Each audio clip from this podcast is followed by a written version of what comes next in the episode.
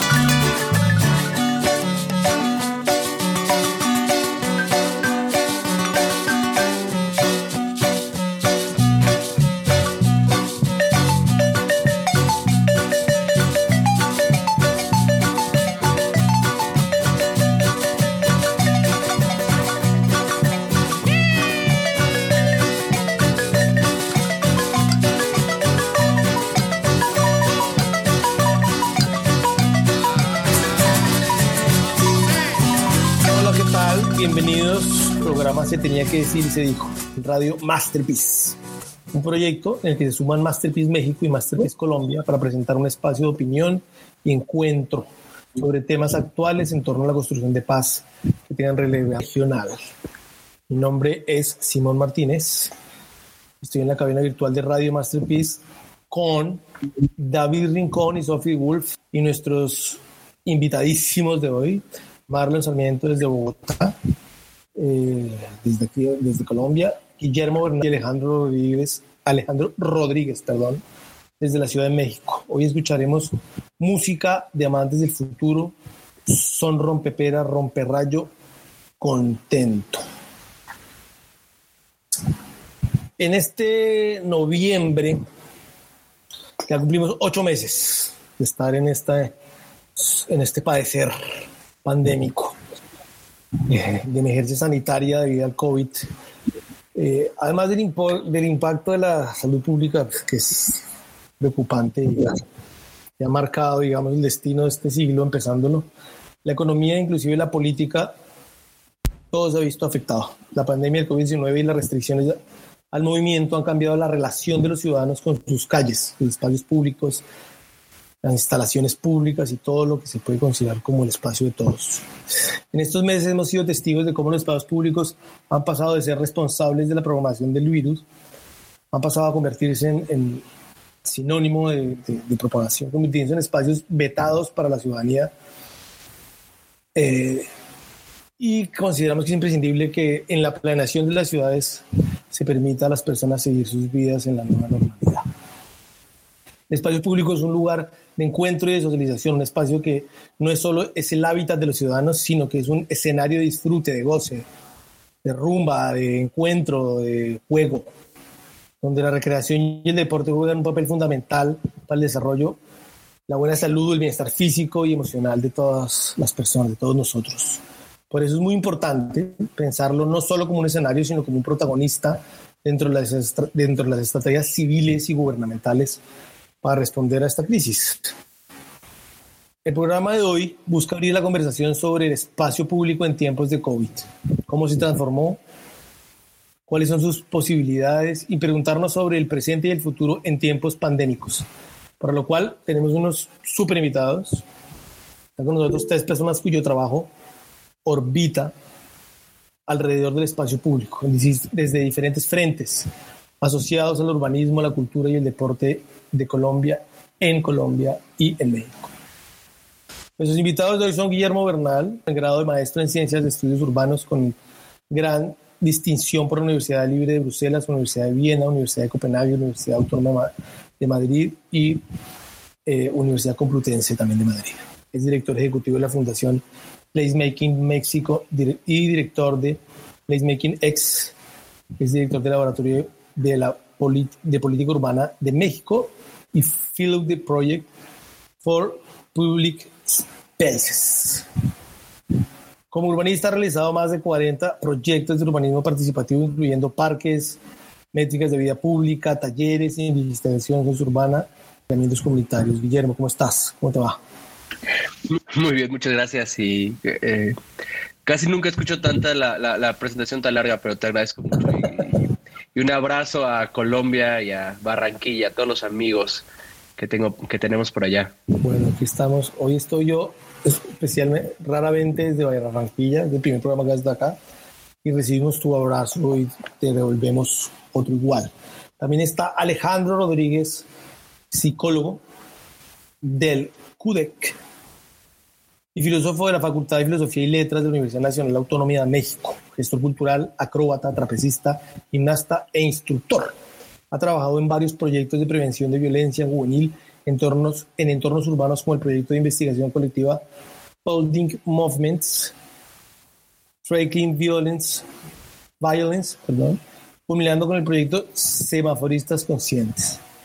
Como actor ha participado en obras multidisciplinares de circo social que transmiten valores y provocan la reflexión e interactúan con y representante legal de Circolo AC, asociación dedicada a generar acciones que permitan eh, dignificar el trabajo de artistas circenses en situación de vulnerabilidad, brindándoles capacitación y oportunidades laborales que también trabaja y también trabaja en procesos de recuperación del espacio público. Alejandro, Alex, ¿cómo estás? ¿Cómo va todo? Bienvenidísimo. ¿Listo? También está con nosotros Marlon Andrés Sarmiento Alcántara, un bogotano, profesional en inglés, tecnólogo en entretenimiento deportivo, entretenimiento deportivo del SENA y Ciencias del Deporte y de Educación Física en la Universidad de Cundinamarca. Un apasionado, entusiasta del fútbol que ha participado en sin número de proyectos de carácter social, que usa el deporte para transformar vidas, con poblaciones diversas y en situación de vulnerabilidad. Actualmente es el presidente del Club Deportivo USME, con quien desarrolla un trabajo maravilloso, usando el deporte como herramienta de construcción de comunidad. Y estamos contentos de tenerte a ti, Marlon, acá. ¿Cómo estás, Marlon? ¿Cómo va todo? Hola, hola, buenas noches desde USME, Bogotá, Colombia. Gracias, Simón, por la invitación y pues nada, aquí gustosísimo de poder participar. Muchísimas gracias. Buenísimo, me encanta. Antes de empezar con el diálogo que vamos a hacer hoy, les recuerdo a los oyentes que pueden mandar preguntas o comentarios a través de las redes sociales de Masterpiece México y Masterpiece Colombia. En Facebook nos encuentran como Masterpiece México y Masterpiece Colombia. Y en Instagram como arroba y arroba. Ya venimos a conversar un buen rato Espérenos un momentico. Radio Masterpiece. Creando paz juntos.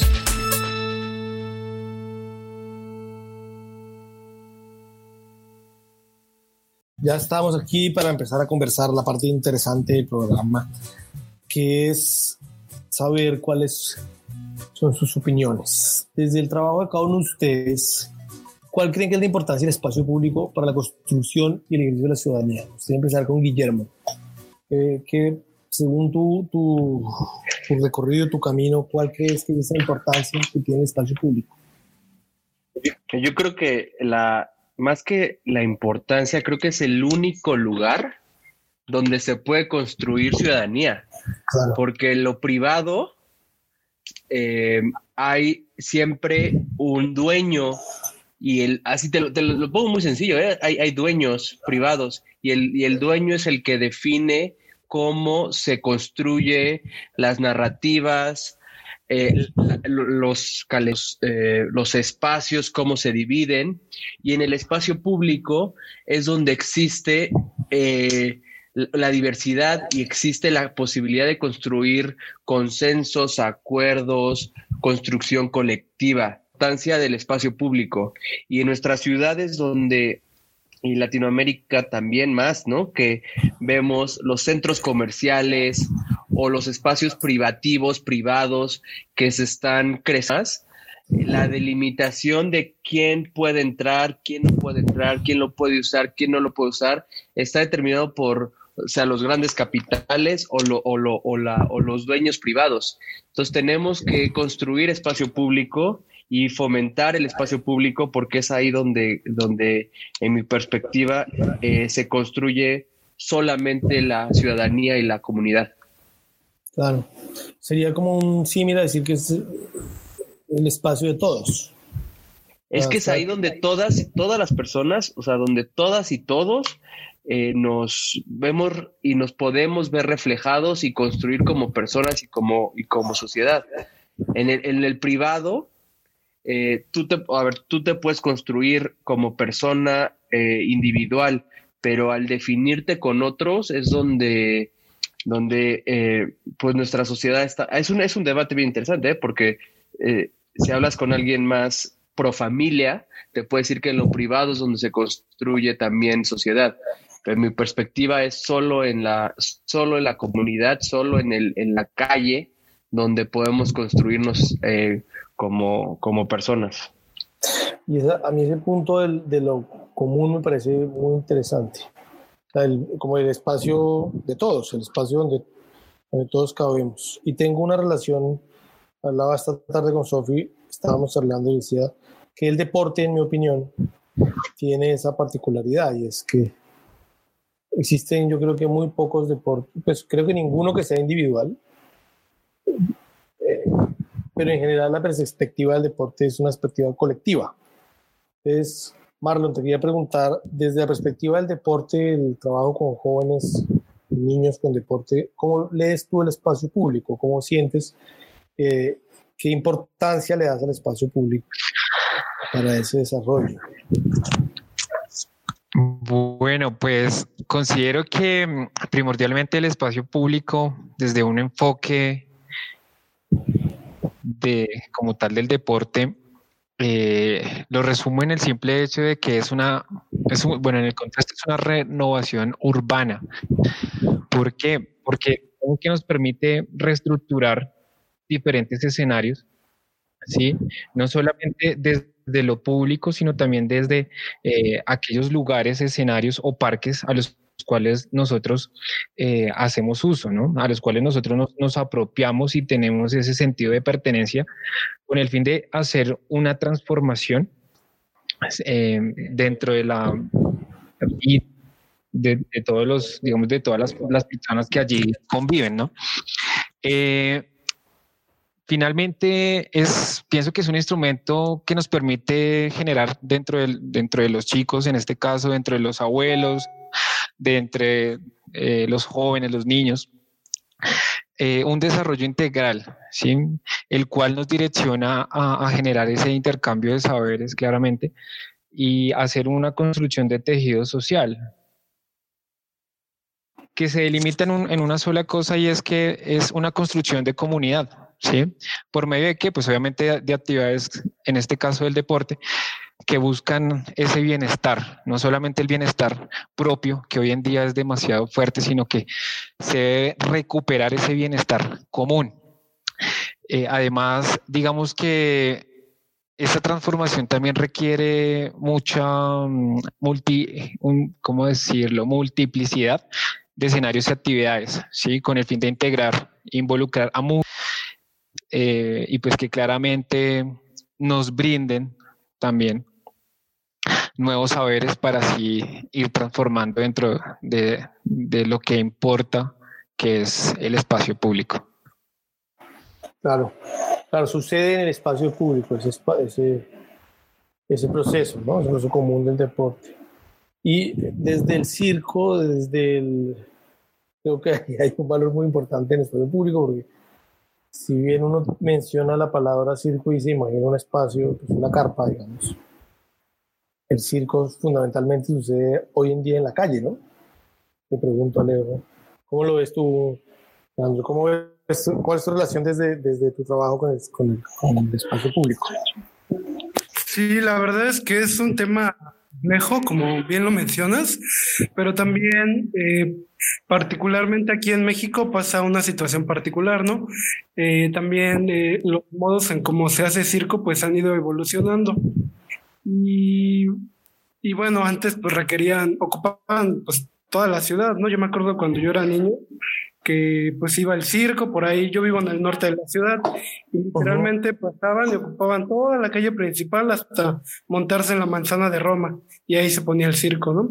Actualmente pues eso ya no sucede por la ley de vida silvestre, pero eh, sin embargo pues justo eh, todavía eh, o con la, con la comunidad que me ha tocado participar y colaborar y estar ahí eh, trabajando, pues son comunidades itinerantes que viajan de la, del Estado de México muchas veces a la Ciudad de México. Y eso es bien interesante porque ahí cobra eh, mucha importancia en, el, el, espacio público, ¿no?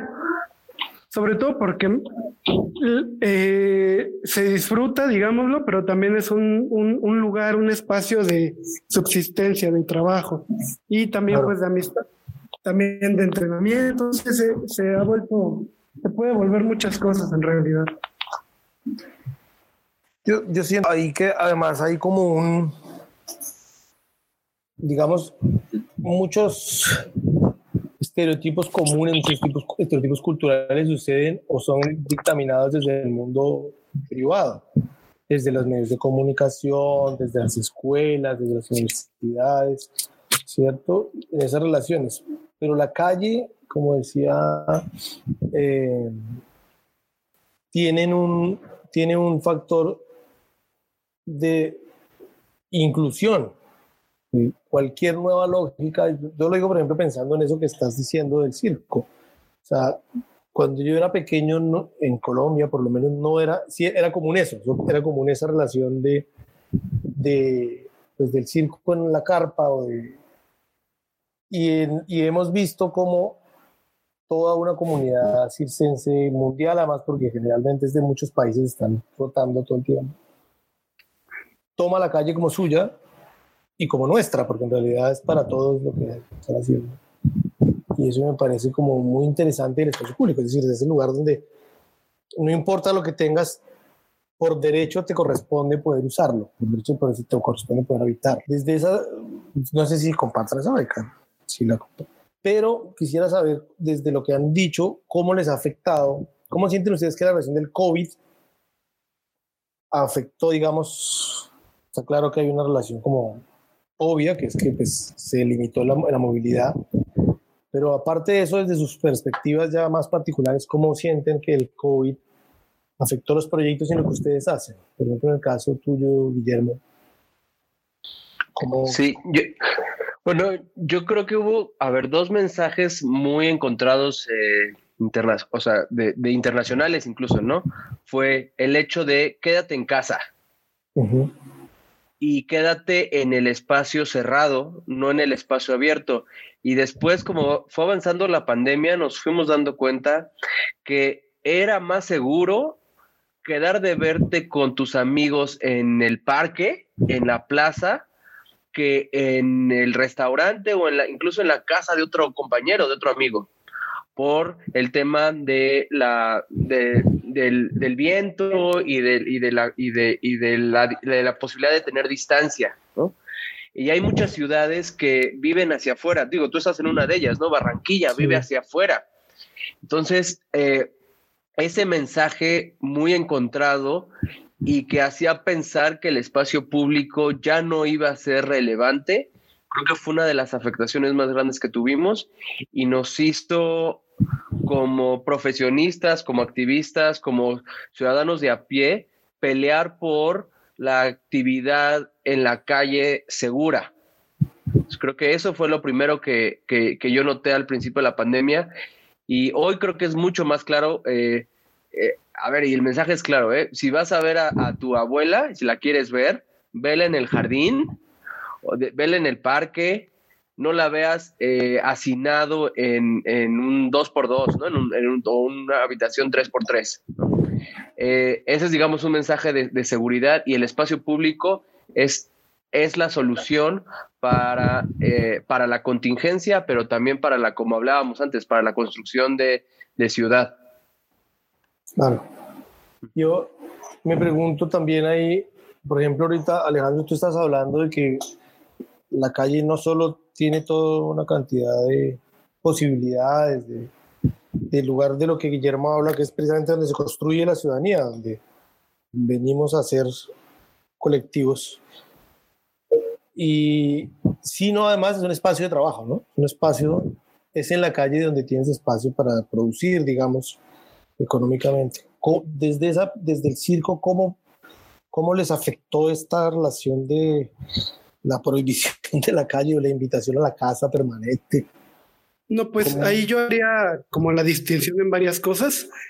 Nuestro lenguaje expresivo, corporal, escénico, sí es lo circense, que sin embargo no se limita al circo como gremio cultural y, y, este, patrimonial, ¿no? De ciertas familias, por decirlo, ¿no? Por lo menos aquí en México. En este caso, eh, nosotros eh, hace bastante tiempo llevamos investigando el fenómeno del artista urbano que trabaja en el semáforo. Y en ese sentido, pues es bien interesante cómo no se detuvo del todo su trabajo, que bueno, si de por sí muchos jóvenes antes solo encontraban este tipo de lugares para ejercer su labor, uno pues ve solamente esto a primera vista, pero que hay una serie de circunstancias, de espectros y de, muchas otras cosas que en realidad sustentan que alguien esté trabajando en el semáforo. Esa es una buena pregunta, ¿no? ¿Por qué alguien trabaja en el semáforo? Pues hay, hay, muchas, hay muchas, muchas buenas respuestas. Incluso un, un economista nos podrá decir, pues bueno, la microeconomía eh, requiere que el, que demanda un servicio esté más cerca del que la oferta, no sé, por decirlo. Algo así. Entonces, es necesario que este tipo de jóvenes estén, muy, estén justo en ese, ese espacio porque es un lugar productivo. Pero justo ahí viene como lo que te quiero contar. Resulta que a raíz de la pandemia, pues tú no estabas directamente ligado como en un escenario, por ejemplo, ¿no? Que haya algunos donde hay cierta distancia y ciertas cosas, ¿no? En ese sentido, hubo como una baja, digamos, en, como en la, en la, capacidad de producir ingresos para ciertos jóvenes, pero pues eh, por otro lado no. Además me gustaría comentar que, bueno, por ejemplo, también este tipo de espacios, pues en realidad eh, simbolizan y representan pues también distancias sociales y también cercanías que según yo generaría mucho del espacio social para mí sería lo que estaría sustentando el espacio público y que además no solamente se limita a eso, ¿no? sino que en ese tipo de, espacio pues se genera diálogo y muchas otras cosas. Y así como la mesa también nos acerca, también nos pone a la distancia de otras personas. Entonces, el espacio público, a pesar de lo que pareciera, en realidad es bastante más complejo, por lo menos desde cómo se vive. Claro. Claro. Y, desde, el, desde el deporte, Marlon, ¿cómo les fue a ustedes? ¿Cómo, entiendo que en el caso de ustedes las limitaciones de ley sí los complicaron muchísimo, ¿no? Sí, la verdad sí. Digamos que eh, toda esta contingencia, toda esta, esta pandemia directamente al deporte fuimos los primeros afectados y, y los últimos en poder digamos, reactivarnos, ¿no? Eh, ¿Por qué? Pues digamos que, eh, primero quitarnos esa, esa, pequeña frase que el deporte es salud, básicamente el, deporte no es salud, pero digamos que es, es un... Eh, se pueden generar demasiados aspectos y se puede, digamos, utilizar o en, en diferentes escenarios. La pandemia eh, directamente nos afectó en el sentido de, digamos, como de aquella tradición, ¿sí? de no poder reunirnos, de no poder compartir con el otro, de no poder contarnos cosas. ¿sí? Eh, digamos que de una u otra forma destruyó aquella tengo, un poquito entre, cotidianidad. cortado. Eh, ¿Tienes posibilidad de tener un Okay. ¿Está más cerca del modem o algo así?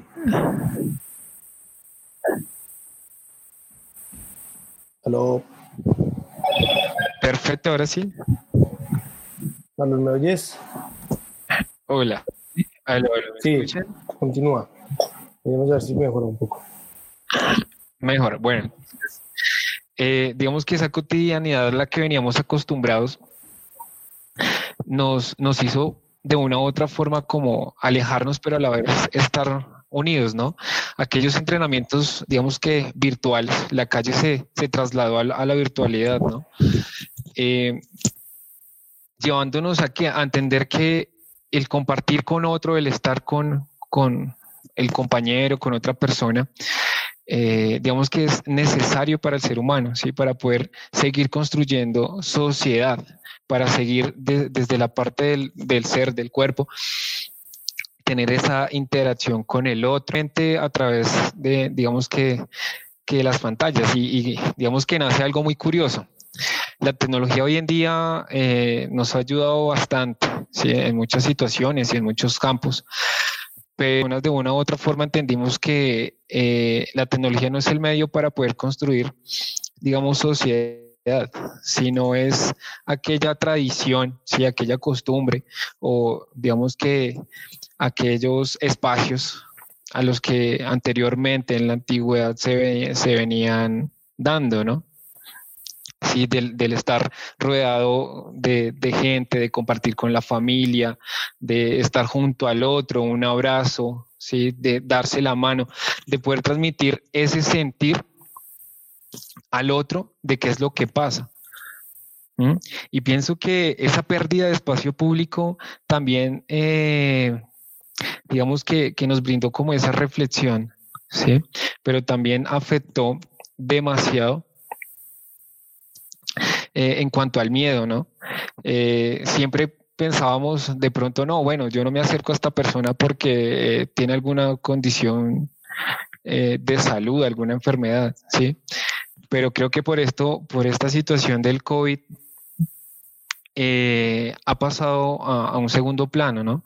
Entonces ahora solamente le, tenemos como, como aquel miedo al virus, pero lo voy a superar, voy a, a, a Llegar ese miedo simplemente porque quiero estar con esa persona y, quiero eh, compartir con ella, ¿no? Y recuperar lo que, lo que veníamos hablando, jugar en la calle, ¿sí? Hoy en día digamos que los parques nos han alejado muchísimo de, de, aquel espacio que, que, encerrábamos y colocábamos piedras, maletas, y que no dejábamos pasar los vehículos simplemente porque compartíamos con los vecinos.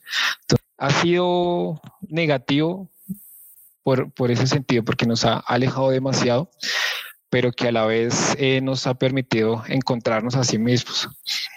Pienso eso, Simón. Claro, sí, es verdad. Es una relación, yo creo que nunca habíamos extrañado tanto y valorado tanto la cercanía, el poder verse, el poder estar un día cinco personas conversando. Y también era pesado a veces, porque muchos meses sin salir, yo recuerdo las primeras veces que salía a la calle, las primeras veces que salía a la calle, eh, uy, pues me aturdía, ¿no? Volver a toda esa relación, pero, pero me hacía mucha falta. me hace todavía mucha falta. Creo que sí fue un espacio para poder encontrarnos y valorar eso que antes les parecía tan normal. Vamos a oír un poquito de música y volvemos en un momentito a hablar sobre la ciudad.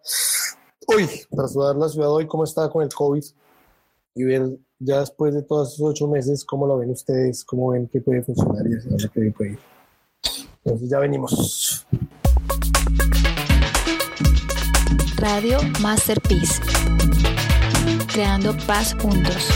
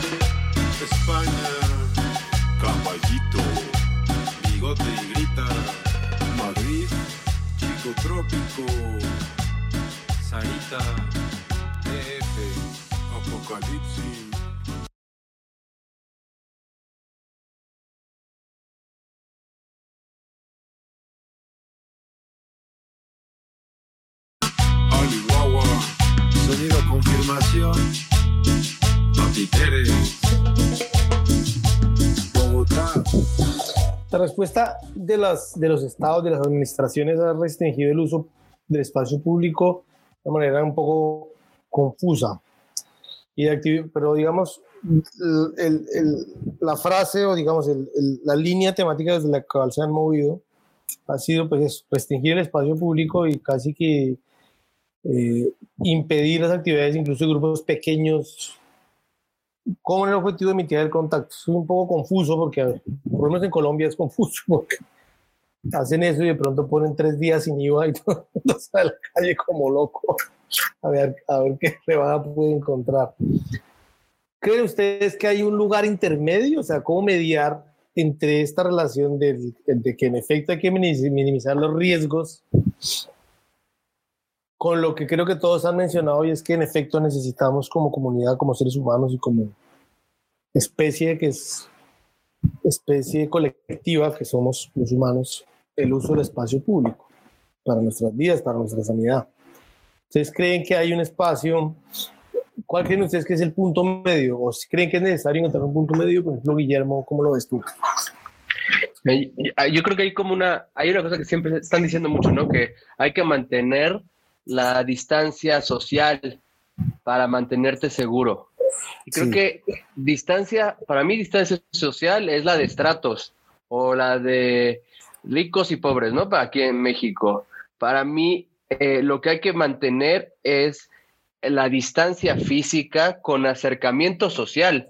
Entonces, ahí yo creo que está en, incluso discursivamente eh, el, el error, porque pareciera que lo que no podemos hacer es estar eh, eh, juntos como sociedad y al revés, tenemos que estar cada vez más juntos como sociedad, a- apoyando al- a nuestros vecinos, a nuestras vecinas en lo que necesitan, pero manteniendo distancia física. Entonces creo que ahí está la diferencia. Entonces creo que vale la pena tener un, hacer deporte, tener un espectáculo eh, a distancia física, ¿sí? Pero el- eso es lo que nos va a acercar y nos hace eh, eh, más fuertes como sociedad. Y ahí está la, la, diferencia. Creo que sí hay intermedios y el intermedio es hacer la diferencia muy clara en que, pues no, o sea, no vamos a poder estar, este, eh, todos pegaditos a- mientras no haya vacuna y mientras eh, eh, estemos en, en nuestros países donde no hay los, las suficientes eh, pruebas para todas y todos, pero el, Claro. el, el, el acercamiento social, mira, pues aquí estamos, ¿no? O sea, estamos eh, reunidos desde mm, eh, miles de kilómetros de distancia y, y- y socialmente estamos eh, más cerca que nunca. ¿no? Es verdad. Sí, eso se ha multiplicado además, ¿no? La, la- la posibilidad de nuevos tipos de relaciones, de nuevas formas de contacto. ¿Cómo lo ves tú, Marlon? ¿Cómo ves tú la, ese punto intermedio?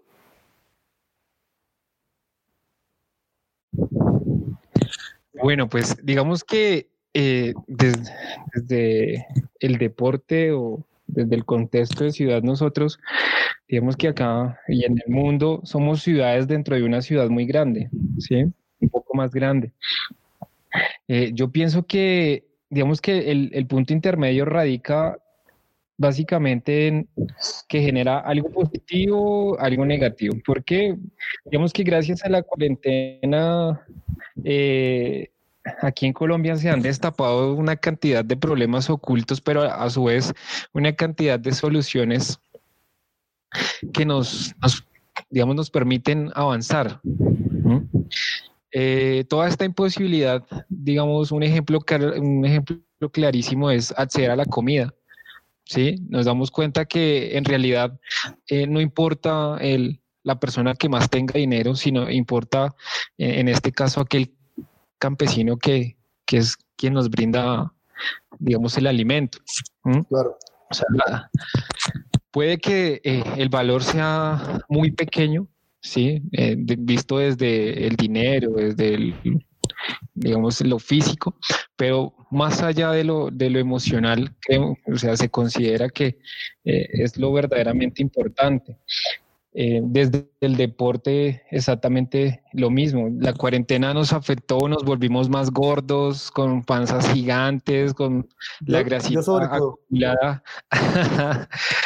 Pero gracias a eso, digamos que eh, hoy en día podemos decir que muchas personas empezaron a, practicar más deporte, más actividad física, y hacer, a cuidarse más en la comida. Pero a su vez, eh, nos, nos, nos llevó a hacer un, digamos, a, tomar esa pequeña palabra que hoy en día conocemos que es la resiliencia, ¿no? O sea, como encontrarnos a nosotros mismos y ayudar al vecino, ayudar eh, al amigo, que si, y, volver a esa tradición, ¿no, Simona? Al trueque. Bueno, usted tiene huevos, pues entonces yo le doy arroz. ¿Mm? Claro. Entonces, digamos que es, esa, ese punto intermedio yo, yo lo delimito en eso, ¿no? Y en, digamos que en dar y, recibir, y aquella palabra que algún compañero lo decía que es mejor dar que recibir, yo creo que, que en esta cuarentena se convirtió, bueno, usted me da, yo le doy, ¿sí? Porque nosotros seres humanos siempre estamos buscando algo a cambio, ¿sí? Puede que no sea en, en el mismo valor de lo que yo le entrego, pero eh, digamos que se puede dar por algo significativo. Y digamos que eh, todos protestan, ¿no? En, esta sociedad todos protestamos porque siempre estamos buscando el, bien propio, el, el, cuidar a la familia, el, hacer, pero no nos estamos preocupando por aquellos que de pronto no tienen la posibilidad de, de tener lo que nosotros tenemos y en esa oligarquía, aquí digamos en, el sector colombiano, eh, lo vimos, ¿no? Entonces los ricos se guardan y los pobres pues nos guardamos una época, pero pues a ir a trabajarle a los ricos porque necesitamos el dinero por sostener a nuestra familia, sostener a, la economía del país. Entonces digamos que ese punto intermedio está entre eh, en, ese contexto de crítica. ¿sí? Porque acá decíamos, eh, no sé, pronto, en, no sé, pronto en México o en otros países, decimos, no, es que eh, aquí el de la culpa son los pobres y, sabiendo, y, lo que difama mucho en, las noticias, los ricos fueron los que trajeron el virus. Entonces digamos que, que es, es, una balanza, ¿sí? es, es de empezar a encontrar eh, ese conflicto que hay entre la solución y el problema. Como una reflexión, nos trae como un espacio de volver a pillarnos otra vez. Yo creo que eso que hablaba Guillermo es muy importante, o sea, la relación social. Yo siento que la institucionalidad pues responde y está obligada a eso, a responder a, coyunturas, a necesidades inmediatas, a quién necesita resolver, cómo poder conseguir. Pero siento que debajo de esa relación, digamos, de normatividades que van paseando, la sociedad tuvo en ese aislamiento que es yo no diría dañino, pero sí por lo menos no es lo orgánico, lo, lo que como especie nosotros buscamos, que es lo comunitario, lo, donde, donde la relación con otros, pues sí nos ha puesto en otra, en otra lógica. ¿Cómo lo ves tú, Alejandro? ¿Cómo ves, Alejandro, ese, ese espacio mínimo, ese, ese, espacio en el centro, perdón, mínimo no, en el centro, entre cuidarnos y, y poder vernos, poder usar el espacio que es de todos, el espacio público. Sí, pues yo creo que... Ahí creo que te estaba haciendo un poco mal. Porque incluso hasta... O sea, hay una necesidad muy grande de estar cerca con los otros, ¿no?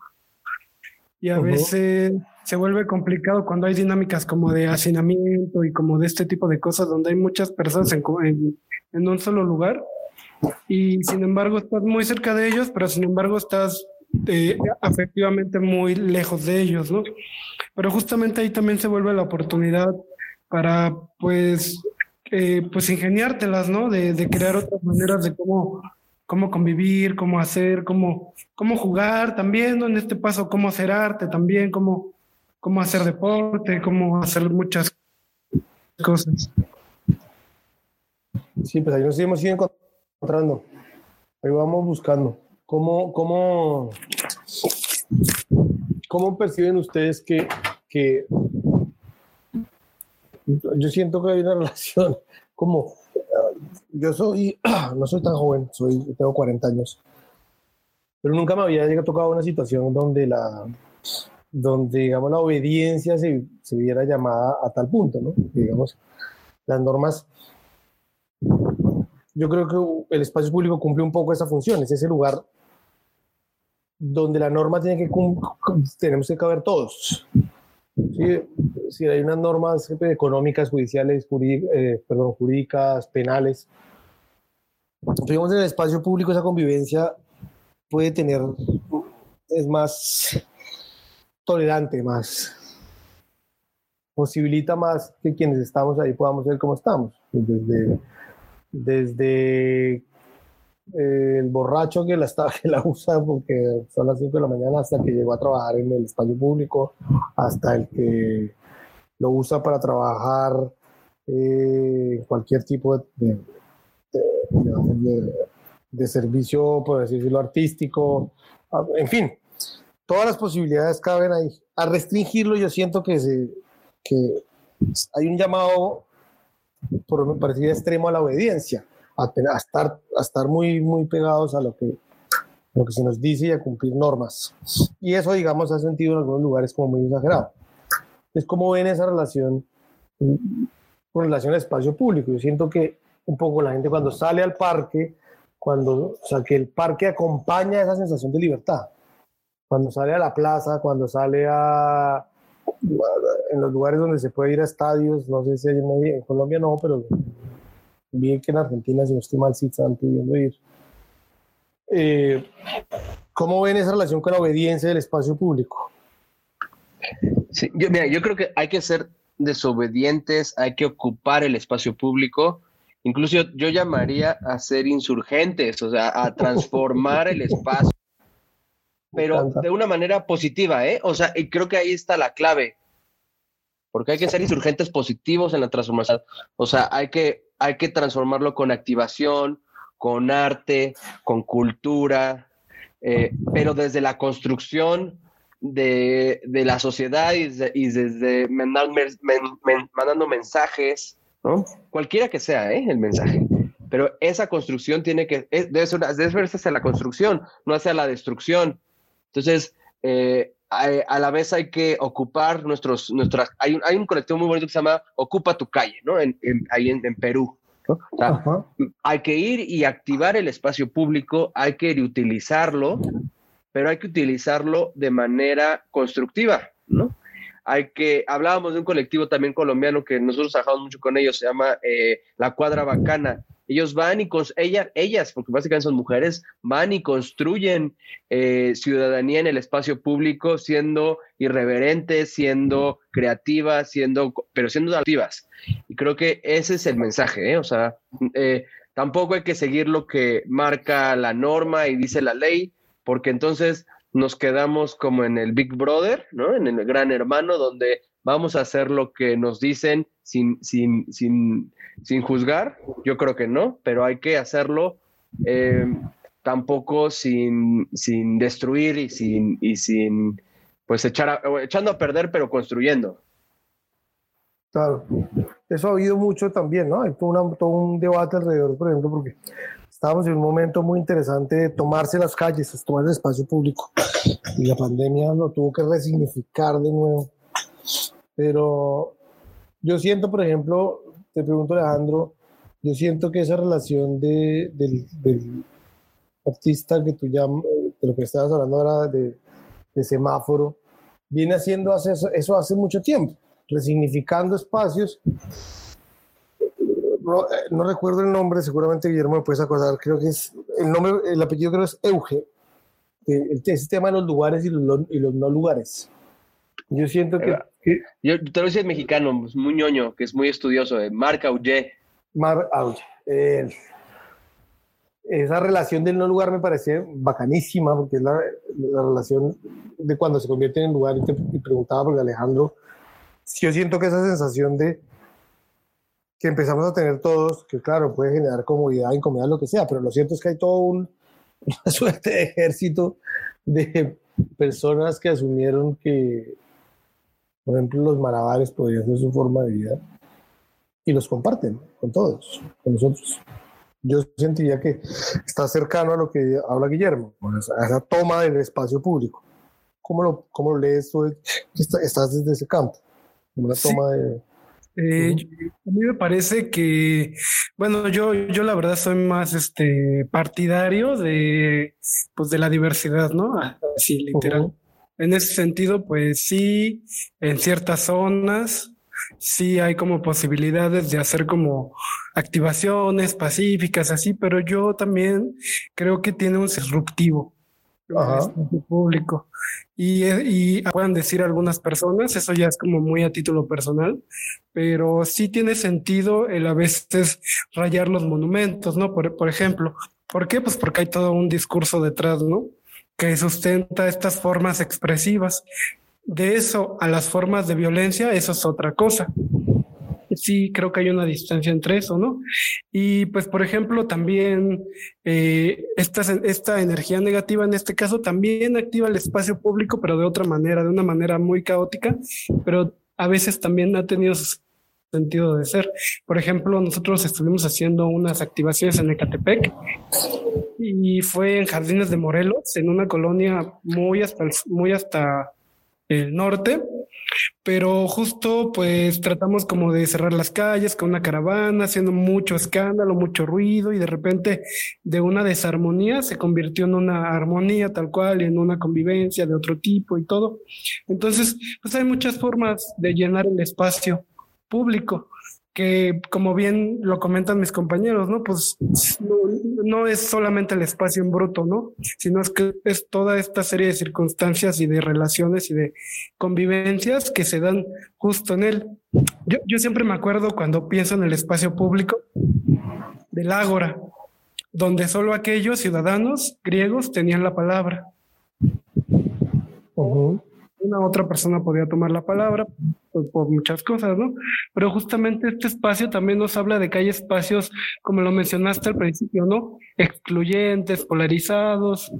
Sí. Eh, y de hecho yo creo que mucho de mi necesidad de, de, estudiar el espacio público, de activarlo y de vivirlo, viene de que hace mucho tiempo pues realmente sentía pasaba por las calles de la gran ciudad de Reforma y pues no me sentía nada incluido, ¿no? Al contrario.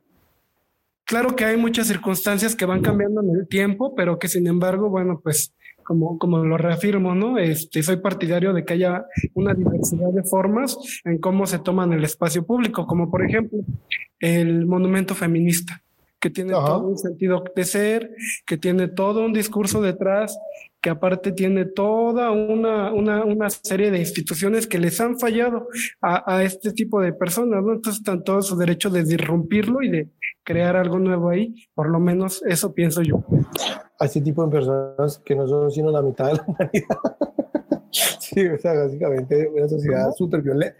A este tipo de personas, me refiero al movimiento feminista, que no son sino la mitad de la humanidad, o sea, a las mujeres, o sea, básicamente Claro, y como, y como te digo, o sea, sí hay una serie de circunstancias de que claro. hay como líderes, incluso hasta políticos, yo no sé cómo qué tanto anda hay por ahí, pero, pero eso es otra cosa. Sí, claro. Ya vamos, ya volvemos ahorita para charlar un poco también con Marlon de lo que nos estaba hablando. A mí me parece que esa relación de clase es muy interesante. Esa relación de clase determina un par de experiencias donde también me empiezo a dibujar y digo, de lo que, desde lo que ustedes están diciendo, y sí, el espacio público sí es público, pero, pero hay unos, hay partes del espacio público que sí están vetados para ciertas personas y otros que no son habitados por otros. Eh, vamos a poner un poquito una pausita y ya venimos a hablar sobre el futuro y sobre este tema con, con Marlon que faltaba y con los demás. ¿Listo? Ya venimos. Radio Masterpiece. Se tenía que decir y se dijo.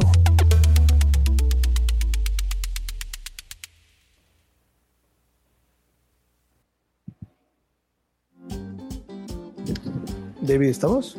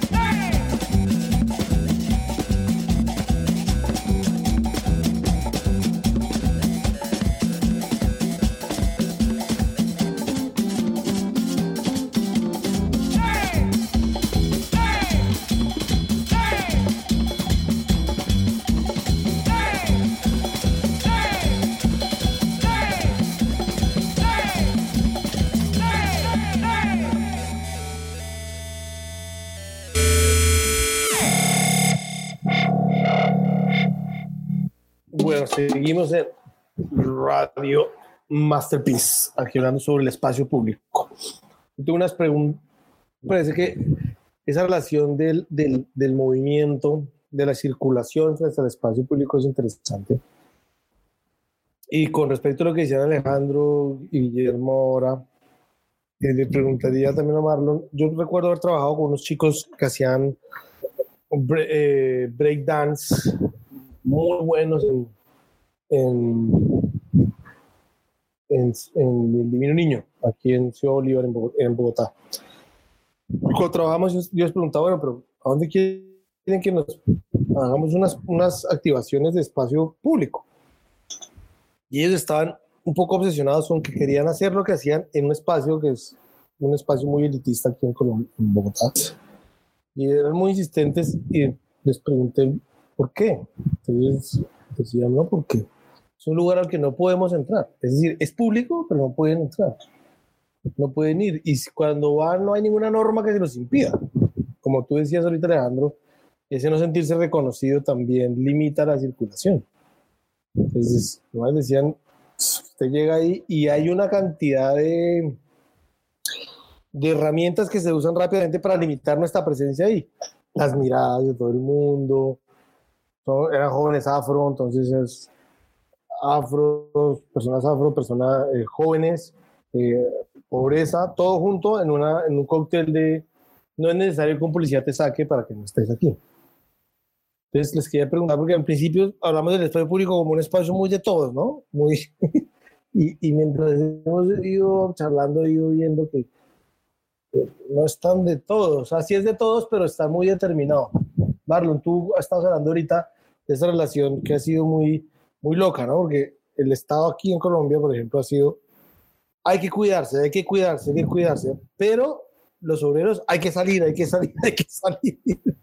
sí, o sea, es como, hay que cuidarse los que, los que pueden, pero para que los que puedan, se pueda, o los que pueden se puedan cuidar, necesitan seguir produciendo y para eso entonces sacan a todo el otro mundo a montar en bus, a, a exponerse de las maneras más fuertes. ¿Cómo ven, por ejemplo, Marlon, esa relación que estabas contando ahorita de eso, el espacio público y la clase, por ejemplo?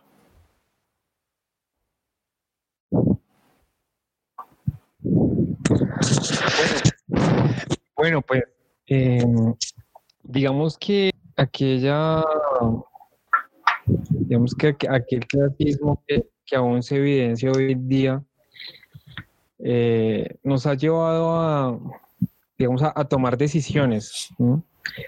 Eh, digamos, recalcando lo que, lo que decía Simón ahorita, eh, el espacio público, de cierta forma, deja de ser de todos y para todos, ¿sí? Eh, uno lo vive en su hogar, digamos que en- el Transmilenio, y ahí es donde se ve involucrado, digamos, como ese, como, esa margen, como aquella mm, casilla que nos limita y que nos separa directamente de, las personas que em, tienen mayor posibilidad económica y otras que también la tenemos, pero que de pronto no se nos, no se nos han podido dar las cosas para poder llegar a, digamos, como, como a esa élite. Marlon, te oigo, ¿Por qué lo digo? te oigo- te Eh, oigo muy intercortado. Lo que hiciste la vez pasada, si puedes hacerlo, hazlo otra vez. Te jugamos bien. Ok, volvemos. Perfecto. Entonces, eh, digamos que todo parte de la necesidad, ¿sí? Eh, y, y lo que hablaba Simón acerca de, de- de aquel gru- grupo de, de chicos de break, pienso que no importa, digamos, en, sí, en dónde se encuentre, ¿sí? Porque el espacio público siempre se va, a ver determinado por usted puede pasar, usted no puede pasar, o usted es bienvenido, pero usted no, ¿sí? Donde se encuentran muchos limitantes y muchos factores que, que, digamos, nos enca no saber algo por no tener la capacidad económica, por no tener el conocimiento, y que no solamente se ve en las calles, sino también en, digamos, en, en la cotidianidad y donde nosotros nos movemos, ¿sí? Ejemplo, tú vas en Transmilenio y eso para muchas personas es un espacio público, así andemos, así como dicen, echados y apretados, ¿sí? Como, como decimos acá en Colombia, así como el reggaetón y la champeta, ¿sí? Restregados y apretaditos. Pero que a la final ese espacio se convierte en, digamos que e, en ese contexto, en esa, en ese, en esa esencia, en ese ser, en ese don de nosotros los seres humanos. ¿Por qué? Tú así, eh, no sé, como ahorita en diciembre, tú ves que se sube un señor que tiene una- alguna necesidad, coloca música de diciembre, Pastor López y buena cantidad, y todos estamos como en ese ambiente, ¿sí? Yo soy partidario de que hay que salir, hay que salir a, a marchar, hay que salir a, a- a pelear por lo de nosotros, ¿sí? Porque no solamente son, son aquellas élites que se tienen que quedar con, lo mejor y a nosotros nos dan, digamos, lo peorcito. Entonces, digamos que aquel espacio público eh, de- debe ser de todos. ¿Por qué? Uno va, eh, en el caso de Colombia, uno va a los, a los sectores donde hay mayor eh, riqueza económica y allá el pobre es muy bien recibido, ¿cierto?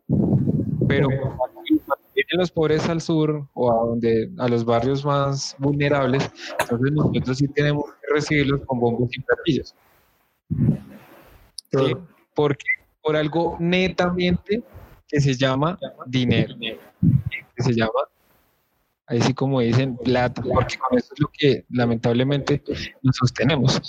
Entonces, eh, el espacio público se convierte, de, digamos que volviendo al, al tema de, del COVID, en esa, en esa fortaleza y en esa esencia de- del ser, del vivir.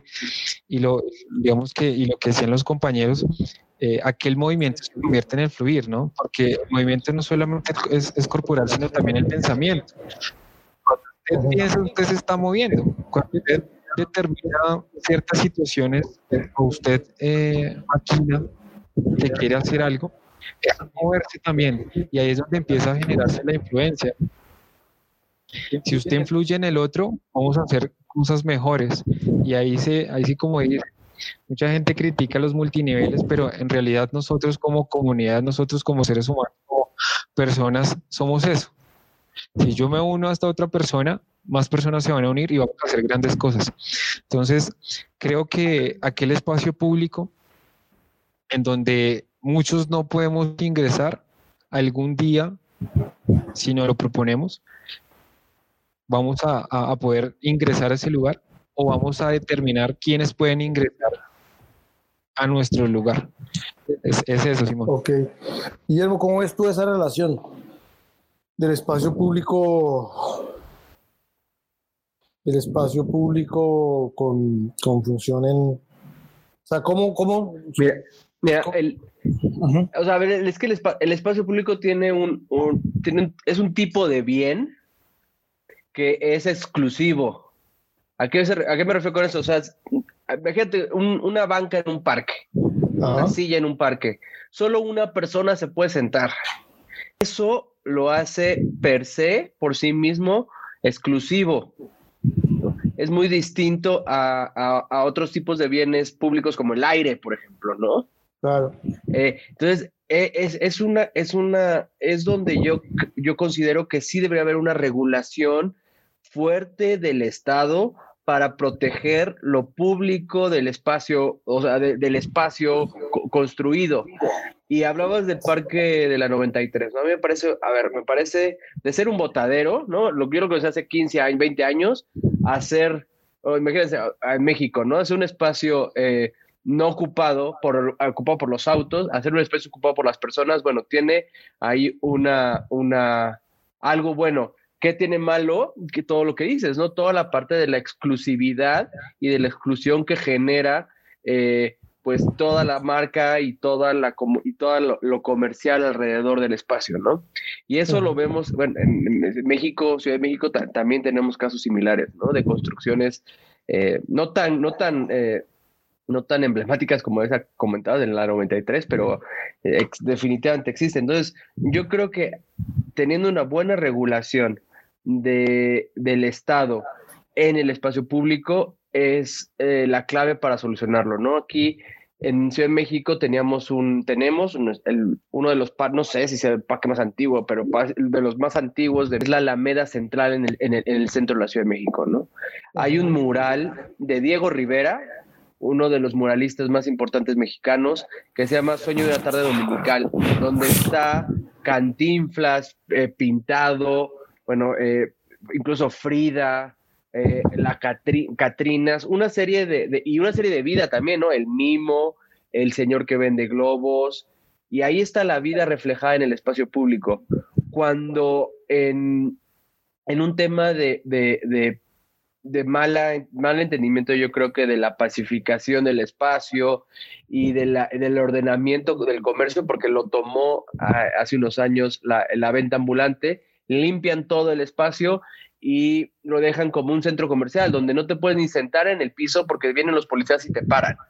O sea, no puedes eh, andar en patineta, no puedes sacar una guitarra y sentarte como en el mural de Diego Rivera. Entonces, creo que es ahí la regulación donde tiene que venir eh, eh, limitada, decir, bueno, se puede hacer estas actividades, no se puede hacer, no se puede arar al 100% para una sola actividad, que era la actividad comercial, pero ¿por qué no el señor que vende globos, el señor que, que vende papas aquí en México, que vende chicharrones? ¿Por qué él no puede estar en el espacio público si es parte de la vida? Pero sí, hay que, sí tiene que tener esa limitación, porque el espacio público, si, si de repente lo toma la mafia de, de las personas que venden eh, en el ambulantaje, entonces se vuelve 100% de ellos. Entonces sí tiene que haber esta, este balance de, de quién, cómo, cuándo usa el espacio. Ok. David quería decir algo, final. Hola, hola, hola. ¿Me escuchan? Sí.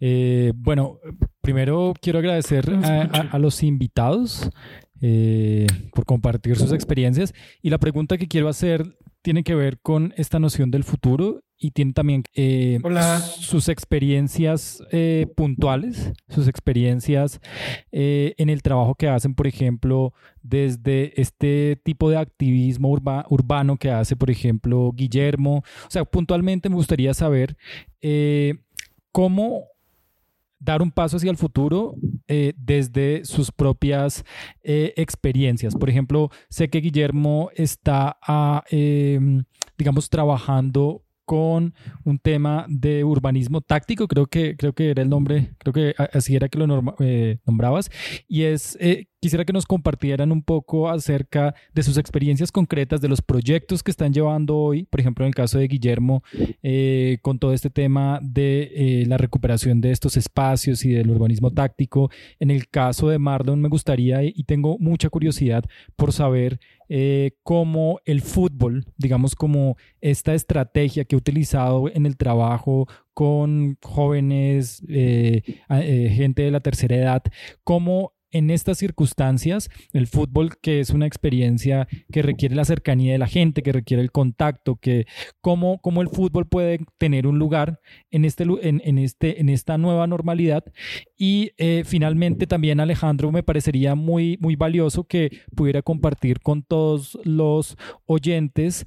Eh, sobre la experiencia que están llevando a cabo en el barrio Atlampa, que quiero aprovechar para mandarle un saludo a todos los que nos escuchan eh, desde Atlampa, pues que hacen parte de este proyecto Barrios de Paz y que seguramente estarán oyendo el programa de, el programa de hoy. Pero me gustaría también entonces, Alex, que desde ese proceso de recuperación de espacio público, eh, digamos, nos pudieras compartir a todos los escuchas de qué manera el espacio público es un elemento central en ese proceso, digamos, de contribución al desarrollo integral de la ciudadanía. Eh, esto, digamos, quiero que de pronto lo, aterricemos a, sus experiencias concretas en este momento. Entonces, eh, ya veo, Alejandro, que tenía, Alex, que tenías algunos problemas. Si quieres, empecemos contigo y de una sabemos si suena bien o no. Sí, eh, disculpen, creo que se me trabó algo aquí. Igual aprovecho para mandar saludos a todos los amigos que nos están escuchando. Y pues quisiera como ser muy concreto con esto último.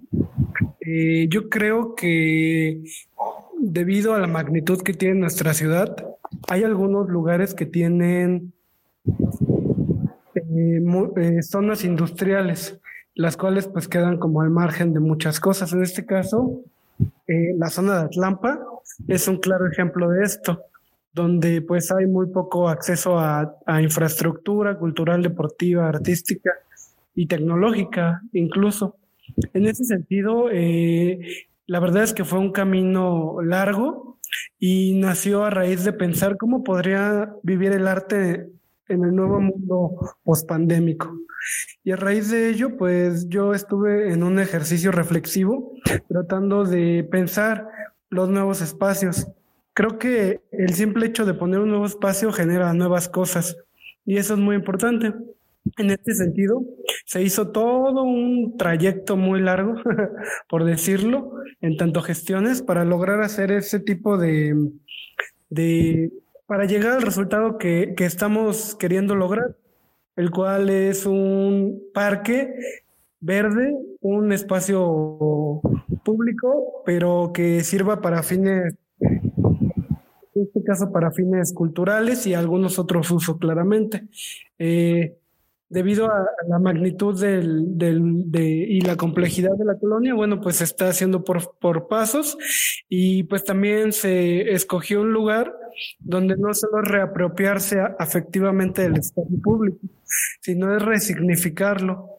Nosotros como personas y como personas en sociedad, eh, está muy ligado esta, esta dimensión cultural que todos, que existe en todos nosotros la cual representa nuestra identidad y la cual también es un simbolismo de, de, mucho de lo que pasa a nuestro alrededor. Es que la resignificación es una parte muy importante también de, esta, de este proyecto, porque bueno, ya no será más el callejón de tal cosa, ¿no? Sino ahora será un parque verde, digno, seguro, verde e incluyente, donde se sumen muchos esfuerzos y donde muchas de las personas que, habitan la, colonia, sobre todo, puedan disfrutar de esta infraestructura.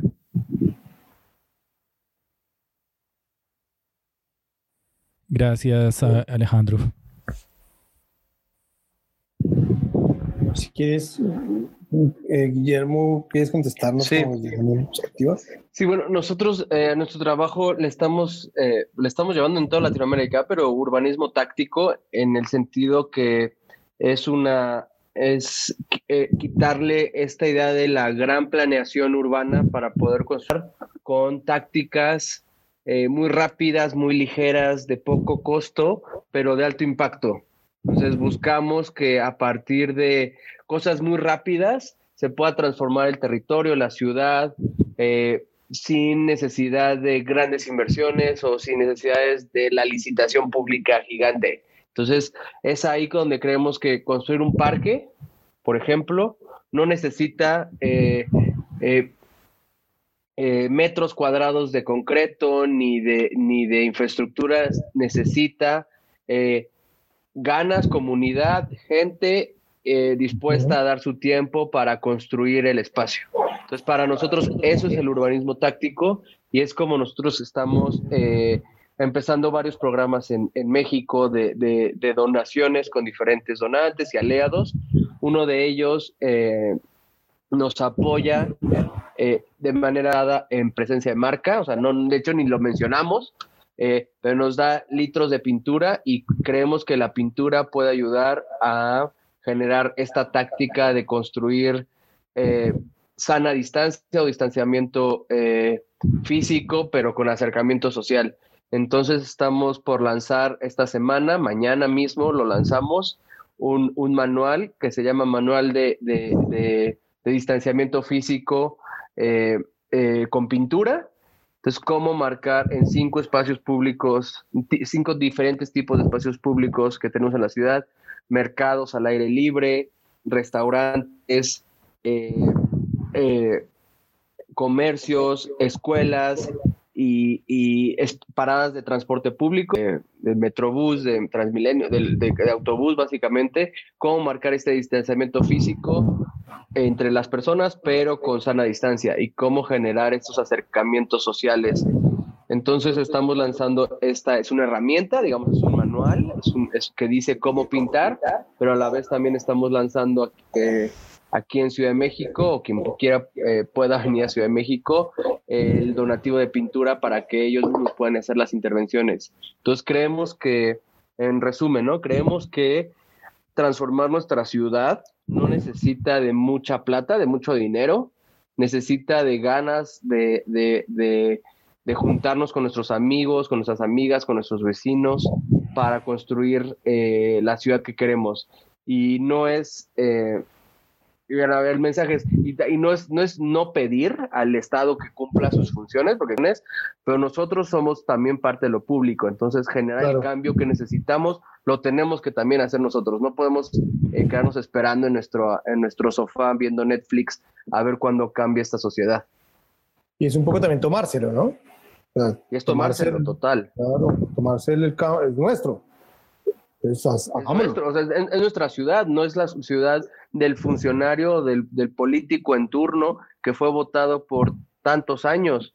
es la ciudad eh, y el barrio donde nacimos, donde crecimos, donde hicimos una pareja, donde hicimos una amistad, donde hicimos negocio, que amamos más que ese, dice que lo ama, pero lo ama más, más por cierto tiempo que por, por estar ahí, ¿no? Entonces tenemos que tomarlo como nuestro. Bacanísimo. Marlon, ¿cómo lo ves? ¿Cómo ves tú? ¿Cómo ves ese aporte desde el fútbol, desde, la, desde el Deportivo Usme? ¿Cómo, lo, cómo, ¿Cómo es ese aporte desde ahí al espacio público y a la recuperación del espacio público de todos? Bueno, pues Simón, algo muy sencillo, pues primero darles a conocer y que nosotros aquí en la localidad de Usme, digamos que estamos ahí en como en una en un espacio de diversidad, ¿no? Que tenemos tanto lo urbano como lo rural. Ajá. Sí, y digamos que, que ha sido, no ha sido fácil porque el espacio donde nosotros eh, entrenamos y hemos forjado y construido y seguiremos trabajando por, por, la comunidad es un espacio que de una u otra forma es a lo natural, ¿sí? No es a lo, eh, como a lo sintético, a lo artificial, a lo que el ser humano eh, quiere adaptarse, ¿no? Alguna vez eh, me preguntaba era si el, si el individuo debe adaptarse a la condición o la condición debe adaptarse al, individuo. Y creo que nosotros hemos tomado, digamos, esa pequeña frase y hemos venido adaptándonos al ambiente, a, esa condición y creo que desde el fútbol hemos venido construyendo ese, ese, espacio público, no solo reiterando que pues aquel campo que nos, nos ha visto nacer y, y, y, así como dicen surgir y hoy día tras pues pandemia vamos a resurgir aún más. Es un espacio que, eh, digamos, lo hemos cuidado muchísimo. El lugar se llama Parque Cantarrana, que queda pues claramente aquí en la localidad de Usme, y que para nosotros como, como, club deportivo, lo digo para nosotros por, por mis compañeros, porque digamos que no soy yo, sino somos todos. Es, es, aquel pulmón, sí, es el pulmón de Usme. porque eh, tras la reactivación, digamos que muchos, muchos clubes, escuelas, colegas, eh, empezaron a, a migrar hacia ese espacio que nosotros hemos venido construyendo junto a, otras escuelas que obviamente participamos ahí, o sea, migraron de aquel escenario artificial para buscar aquel escenario natural y, que claramente eh, los jóvenes, niños, padres de familia que con nosotros han venido mm, forjando el club, han empezado a permear, ¿sí? a tocar puertas, a, digamos que a, tomarse esa voz, a tener esa, esa, ese sentido de pertenencia frente a, a, ese espacio y que simultáneamente no solo se convierte en aquel escenario para, digamos, generar fútbol y hacer fútbol, sino que también, contestándole a David, eh, ha sido, digamos, aquel medio que nos que ha permitido unirnos, ¿sí? con mucha más gente, con muchas escuelas, con la comunidad, diciéndoles, oiga, mire, este es un espacio de todos y para todos. Acá nosotros no vamos a decir, bueno, eh, somos antiguos y vamos a, a cerrarle las puertas, sino al contrario, ¿qué nos puede brindar? ¿Sí? ¿Cómo podemos transformar este lugar? Y es lo, lo que yo siempre digo y debemos traspasar, transformar y trascender. ¿Sí? porque cuando se trasciende es donde realmente se deja huella, se, se deja aquel, digamos, eh, entorno, ¿sí? Para disfrutar, no solamente desde el deporte, sino como familia, como gente actor en la comunidad, como gente que puede aportar, como aquella persona y aquel sujeto que puede brindar muchas soluciones a pequeños problemas que puedan obviamente generarse en ese espacio y que también eh, se le enseña al joven, ¿no? Digamos nosotros los que ya estamos en otras escalas de edad o aquellos abuelos les nos están transmitiendo, oiga, cuide este espacio porque esto es de ustedes. De aquí a mañana nos pueden decir ahí los entes privados, este espacio ya no lo pueden utilizar deja de ser público y pasa a ser privado. Entonces ahí es donde, eh, surge la lucha, ¿no? Y donde eh, ese, tejido social se empieza a construir y a forjar gracias a qué? Gracias a, que eh, aprendemos a escuchar, aprendemos a, a, vivir lo que el otro vivió, aprendemos de las, de las experiencias que nos transmiten, ¿sí? Y que también se empieza a cultivar, ¿no? O sea, ya nuestros, nuestros abuelos hicieron aquella cosecha y entonces nosotros tenemos que seguir cultivando, pero cultivando puede ser con los mismos métodos, pero por diferentes medios.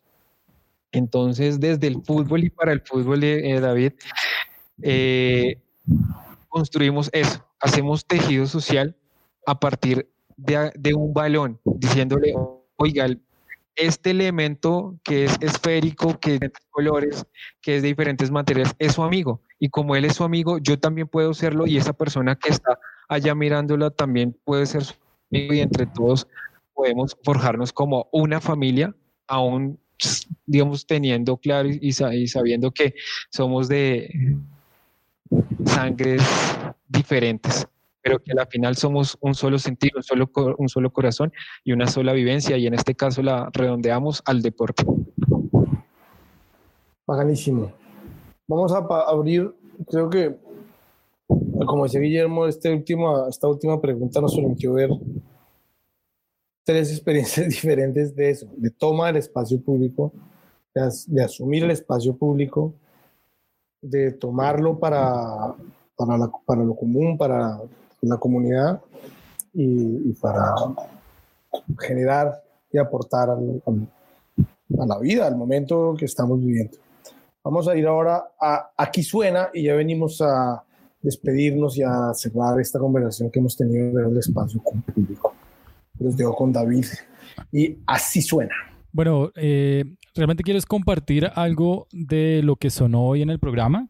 Eh, eh, hoy tuvimos una selección de cuatro canciones que han sido producidas durante este año. al inicio del programa escuchamos a la agrupación mexicana Son Rompepera en una colaboración con Chico Trujillo. Eh, ellos eh, pues tocaban esta, esta mm, fusión de eh, ritmos tradicionales mexicanos, cumbia, instrumentos como la marimba y escuchábamos la canción Cumbia Algarrobera. Después escuchamos a la agrupación Amantes del Futuro. Amantes del Futuro, bueno, realmente es un proyecto liderado por Ima Fellini, músico eh, reconocido en la escena mexicana, amigo eh, de la casa, y escuchamos la canción Cumbia Verde. Eh, esta es una canción, digamos, que retoma muchos elementos de esta cultura musical que es muy mexicana, especialmente de barrios como Tepito, barrios como el Peñón de los Baños en la Ciudad de México y el Cerro de la Campana, la Colonia Libertad en, en Monterrey. Y es un homenaje a esta, este movimiento sonidero y a la cumbia rebajada. De hecho, en esta canción eh, se nombran muchos de los artistas de hoy, de este movimiento que sigue renovándose de manera permanente y que de todas maneras creo que es muy eh, eh, importante mencionar pues que eh, ustedes ahora hace un momento hablaban de Barranquilla, esa ciudad que se vive en la calle y la música como un fenómeno en, en, país, en ciudades como Barranquilla, en ciudades como Monterrey o en estos barrios de México que también se vive en la calle. La experiencia del sonidero, la experiencia del pico es una experiencia que ocurre realmente en el espacio público y que está en el ADN pues de la gente. La calle no puede no digamos, como, como sacarse, porque de alguna forma es como negar una parte importante de la identidad eh, de latinoamericanos. Eh, eh, después de eso, también hoy escuchamos a, a, la agrupación Rompe Rayo, con la canción Ey No Te Fajes, un sencillo que sale en julio del 2020. Y una vez despidamos el programa, vamos a escuchar un disco recién salido del horno, eh, el 28 de octubre fue lanzado, de un dueto de colombianos que viven en Berlín y que hacen una aproximación muy moderna de la salsa y de esa vertiente, digamos, que viene del Latin Jazz y de toda esta onda de Eddie Palmieri. Eh, vamos a escuchar al final, cuando despidamos el programa, Simón a la agrupación Contento con la canción Dale Melón. Eh, quiero invitar a todos los que nos están escuchando a que si se perdieron una parte del programa, eh, entren a nuestro Mixcloud. Ahí pueden escuchar no solo este capítulo, sino capítulos anteriores. Y eh, también toda esta música que hemos escuchado en este programa y en otros programas anteriores va a estar también en nuestro perfil de eh, Radio Masterpiece en Spotify. Entonces síganos si quieren escuchar y conocer estos grupos. Y aprovecho para darles las gracias a nuestros invitados por haber aceptado esta invitación y los dejo entonces que despida este programa. Gracias, David. Esta transmisión es posible gracias a Mensajito. es algo que siempre es importante recordar. Es una tecnología libre, abierta y de bajo costo que desarrolló en México. Puedes escucharnos dentro de dos semanas a las 7 a las 7 pm en México, 8 pm en Colombia, en un programa dedicado por la noche de eh, dedicado a la noche por Radio Masterpiece o escribirnos en Facebook e Instagram de Masterpiece y Masterpiece México y Masterpiece Colombia. Entonces nos vemos en, 15 días, vamos a estar otra vez acá. Eh, bueno, quiero darle la palabra a Guillermo y a Marlon. Alejandro tuvo que salir, tuvo que irse. Eh, muchas gracias por estar acá. ¿Qué reflexión final nos pueden dejar sobre el espacio público? Sobre la importancia, sobre cómo tomárnoslo, cómo ir por él. Pues es ir, utilizarlo. Creo que esa es la, clave. O sea, si se utiliza con, con, una, con, una esfera, ¿no? O sea, ¿no? O se utiliza eh, con un amigo, con una amiga, con una vecina, es la mejor forma de construir eh, nuestra ciudad. Y es lo que invitamos a todos que lo hagamos de manera segura, ¿no? pero eh, activándolo y utilizándolo porque es nuestro. Y si no lo hacemos nuestro, van a venir y utilizarlo eh, otras y otros para fines eh, tal vez comerciales, políticos, que, que después nosotros nos arrepintamos. Entonces, vayamos y utilicemos lo que creo que es lo, lo, lo único que tenemos como sociedad y construyámoslo y al construirlo nos estamos construyendo nosotros mismos como parte de la ciudad. Entonces, eh, y pues un, un agradecimiento ¿no? A, a, ti, a David, a Sofía por, por la invitación. Gracias a ti, un abrazo enorme desde Barranquilla. Espero que estés pronto acá y que coincidamos. Me encantaría estar ahí en febrero, te lo, te lo prometo. Voy, voy a intentar hacerlo. Yo debo estar en todos los febreros aquí por mi trabajo. me quedo, es un trabajo muy difícil, los carnavales son muy difíciles. sí, me imagino. un abrazo. Aquí te esperaremos. Marlon, un abrazo enorme. Cuéntanos una reflexión final para cómo tomarnos el espacio público, cómo tomarnos ese, eso que nos pertenece. Bueno, primero pues agradecerle a Simón, a David, a Sofi, a Guillermo, Alejandro, por permitirme este espacio. Y pues pienso que la pequeña reflexión la hago desde el Club Deportivo Usme, ¿sí? Eh, creo que muchos eh, colegas eh, lo han evidenciado y creo que aquella palabra Usme nos forja en un espacio público demasiado sencillo y concreto y lo, lo direcciono es que Club Deportivo Usme es identidad, es memoria y es territorio, ¿sí? Y es, la consideración que nos lleva a, definirnos como, como eso, como que nuestro espacio, por más grande que sea, o sea, en este caso la localidad de Usme, eh, es nuestro y debemos apropiarnos de, cada, de cada estructura, de cada implemento, de cada accesorio que está en él, que está en nuestra casa, que está en nuestro hogar. Entonces es eso y, pues nada, también eh, como, como siempre digo, agradecido y, es una frase que, que puede ser una analogía y se los digo a ustedes, sueñen, vuelen y sonrían siempre porque estar aquí es estar allá. Entonces, nada, agradecido, un abrazo para todos, gracias a todos los integrantes del Club Deportivo Usme, a todo Usme, a todo Bogotá y pues nada, gratitud con ustedes y estaremos ahí al lado del cañón si tenemos que ir a protestar y a luchar por lo de nosotros y para nosotros. Muchas gracias. Buenísimo, muchísimas gracias a todos. Los esperamos en 15 días con otro tema de actualidad. Eh, un abrazo a nuestros invitados, para Sofi, para David y para todos ustedes que nos oyeron. Muchas gracias por estar ahí y nos vemos en 15 días para seguir disfrutando de este espacio que, que, lo vemos como público. es, es, para todos y para todas. Abrazos para todos. 15 días nos vemos. Radio Masterpiece. Creando paz juntos.